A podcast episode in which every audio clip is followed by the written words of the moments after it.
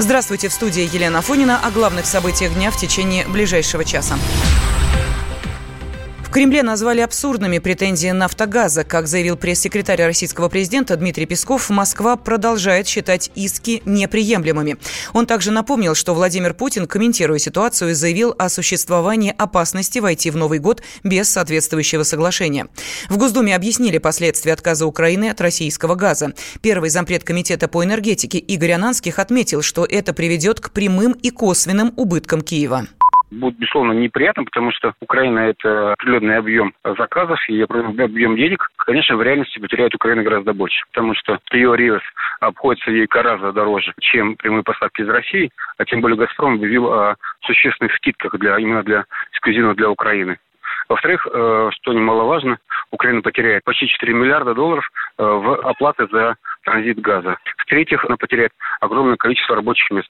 Украинцев, которые обслуживают газотранспортную систему, только бы они будут на улице. Пятый для Украины минус это в том, что труба без газа, она достаточно быстро приходит в негодность. Через какое-то время это будет просто кусок металлолома в большом количестве по всей территории Украины. Потери России данной ситуации, ну, менее существенно, скажем так, и очень глобальная для Украины. Нашим украинским товарищам может нужно еще раз подумать по поводу продолжения и «Газпрома». Поэтому я надеюсь, что все-таки э, переговоры состоятся, и они придут к какому-то позитивному, положительному результату. Еврокомиссия рекомендовала Украине закупать газ из России напрямую. Об этом сообщает ТАСС со ссылкой на собственный источник. Собеседник агентства пояснил, что возврат к прямым э, закупкам повысит заинтересованность Москвы в использовании украинской газотранспортной системы для прокачки газа в Европу, а также снизит напряженность по проблеме газовых тарифов. По его словам, Киев пытается компенсировать дополнительные издержки, которые несет из-за отказа от прямых поставок за счет повышения тарифов. Ранее в Киеве отреагировали на предложение «Газпрома» Газпрома по транзитному контракту в Минэнерго Украины заявили, что ультиматумы в этом вопросе неприемлемы. Глава украинского ведомства Алексей Оржель отметил, что сторонам нужно искать компромисс по вопросу продления либо заключения нового контракта. При этом, по его словам, даже в случае не продления транзитного контракта с «Газпромом» Украина готова пройти отопительный сезон в нормальном режиме. Ведущий эксперт Фонда национальной энергетической безопасности Игорь Юшков отметил, что в таком случае Киев рискует оставить без тепла десятки населенных пунктов. Сейчас они треть газа импортируют. И эта треть – это, по сути, российский газ, который они приобретают у европейских посредников. Но в реальности они отбирают его из транзитной трубы, а с европейцами производят взаимозачет. И если физически не будет транзита, не будет этой схемы реверсных поставок. И надо будет действительно, причем в разгар отопительного сезона, в январе, где-то в Европе искать газ, качать его на территории Украины и по территории Украины еще и с запада на восток, чего никогда не было, потому что с советских времен труба построена была, чтобы качать с востока на запад. И большой вопрос, можно ли вообще это сделать, все ли населенные пункты таким образом смогут получать газ. Этого зависит, в общем-то, прохождение отопительного сезона. И я думаю, для Украины это огромный риск того, что какие-то населенные пункты останутся в итоге без газа вообще. Ну, если не будет транзита, то ни один куб газа с российской территории на Украину не пройдет. То есть это будет вообще фиксироваться как какая-то контрабанда. Ну, то есть без контракта в украинскую систему ничего не поступит, и все будет идти по обходным газопроводам. Накануне «Газпром» направил «Нафтогазу» предложение о продлении действующего транзитного контракта. Также в компании уточнили, что готовы заключить новый договор на год. При этом обязательным условием называется отказ обеих сторон от всех взаимных претензий и прекращение всех судебных разбирательств. Глава Следственного комитета взял под личный контроль дело о гибели людей при падении машины в яму с кипятком в Пензе. Провал грунта произошел из-за прорыва трубы с горячей водой. Погибли двое человек. С подробностями корреспондент «Комсомольской правды» в Пензе Екатерина Белякова.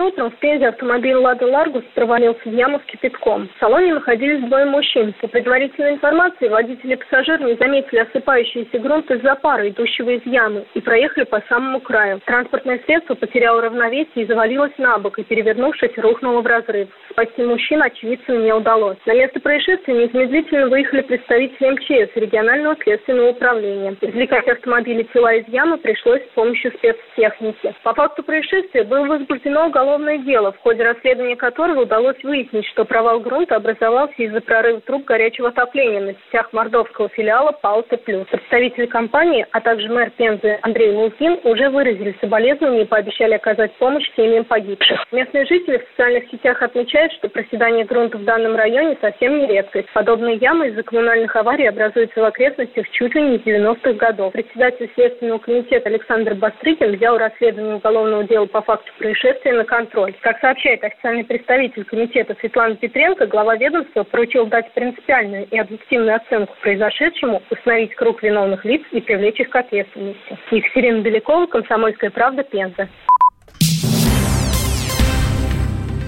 В России разрешили использовать свастику в искусстве и науке. Госдума сняла запрет на демонстрацию нацистской символики в образовательных целях. В новом законе уточняется, что использование такой атрибутики разрешается только при условии осуждения нацизма. Медиаэксперт, общественный деятель Павел Рыжевский считает отмену запрета логичным.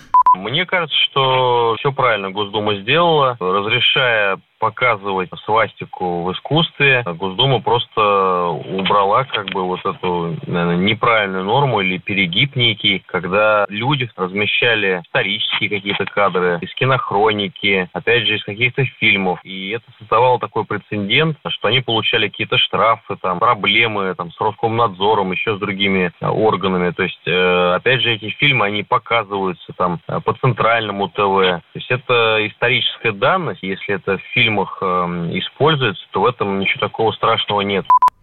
Изображение любой нацистской атрибутики запретили в России в 1995 году.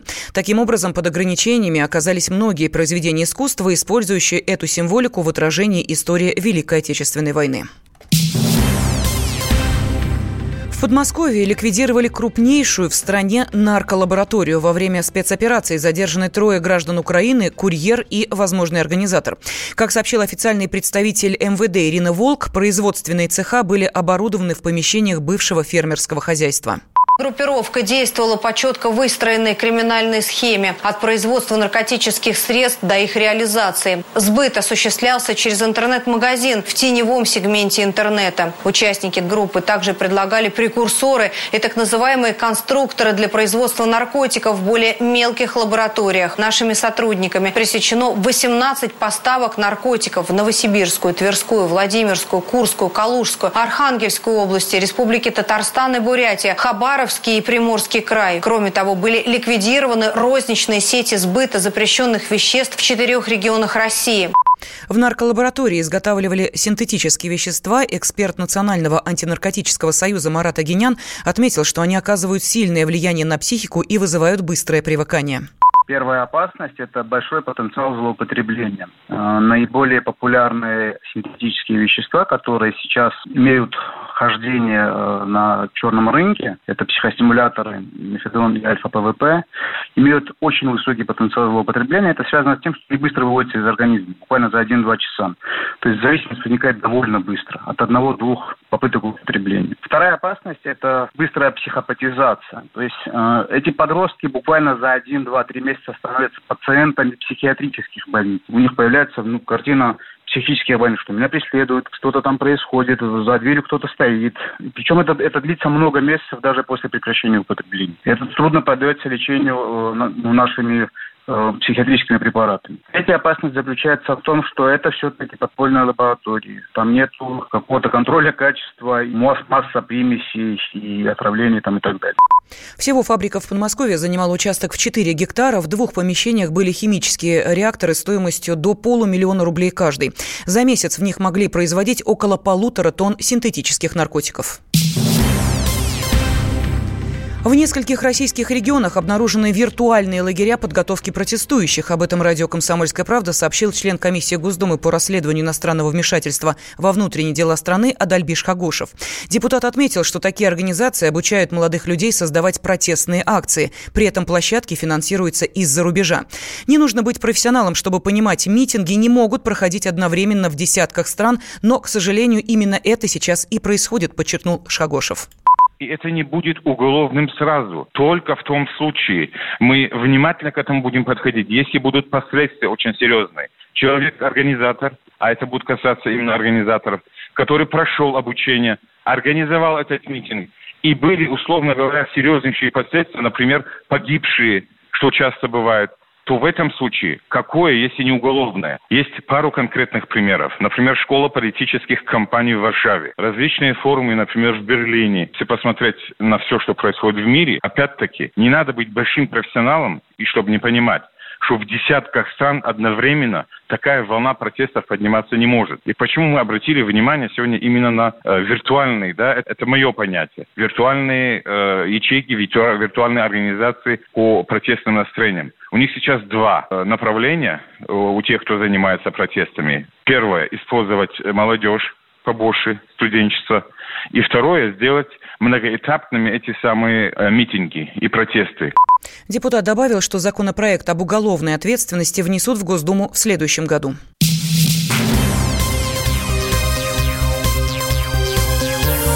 Темы дня студии Елена Фонина. В Москве простились с политиком Никитой Исаевым. Похороны прошли на Николо-Архангельском кладбище. Подруга и помощница руководителя Института актуальной экономики Алина Жестовская сопровождала Исаева в командировке и стала свидетелем последних минут его жизни. В интервью изданию «Голос Америки» она подробно описала симптомы внезапной болезни. Жестовская сообщила, что ночью политик жаловался на сильные боли в животе.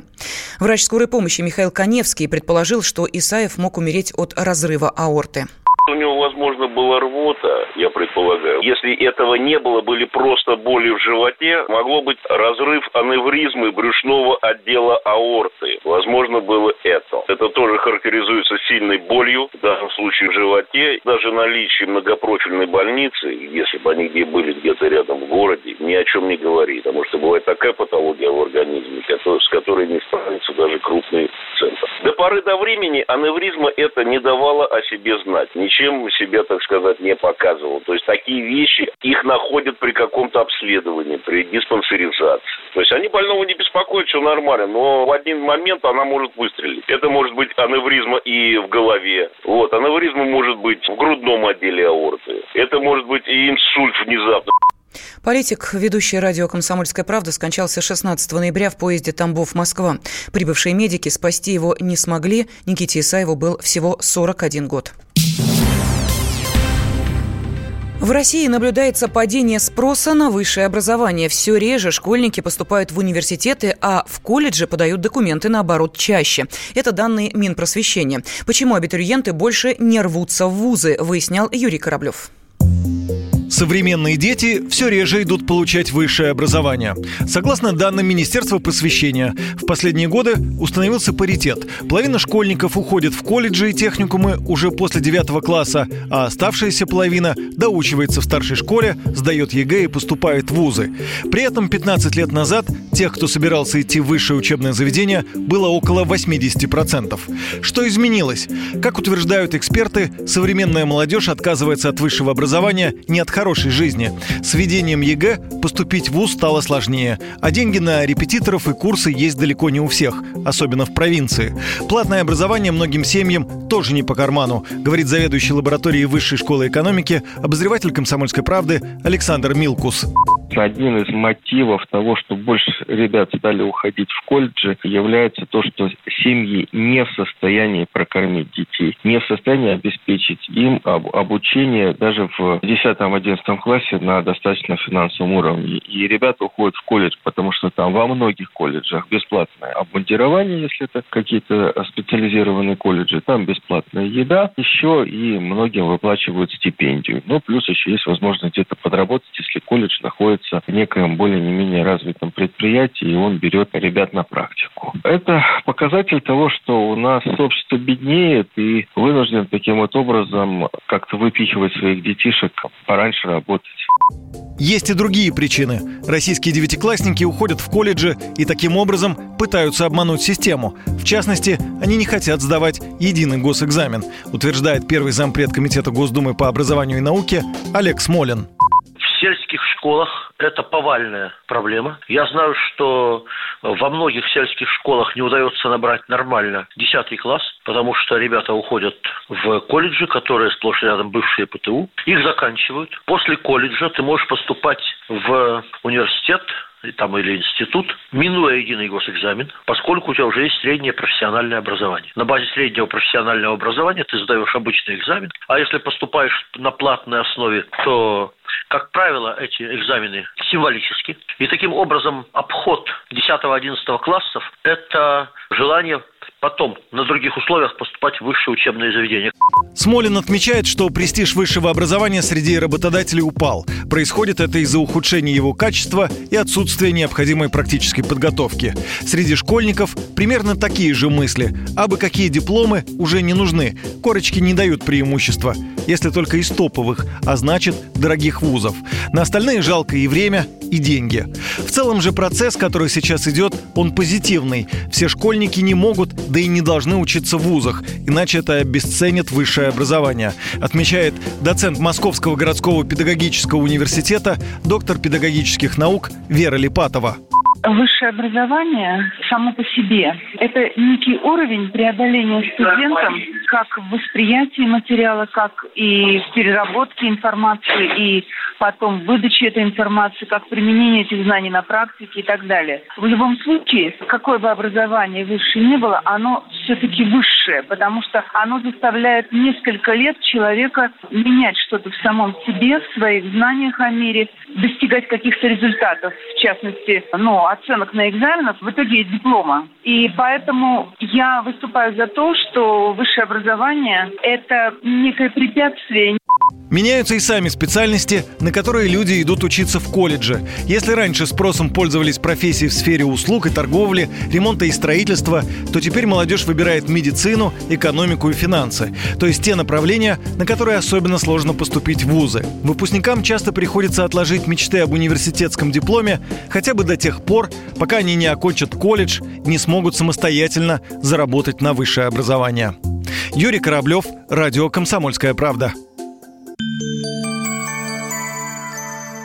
Здравствуйте! Вас приветствует Мария Баченина. Я веду на радио «Комсомольская правда» программу о самом важном – о здоровье. Наша радиостанция объявила уже четвертую по счету премию «Клиника года». В конкурсе проверенным временем и профессиональным сообществом участвуют лучшие медицинские учреждения страны. Заявите и вы о себе, и о своей клинике. Рецепт простой. Наберите в поисковике «Клиника года», узнайте подробности и премия ждет вас. Позаботимся о здоровье вместе.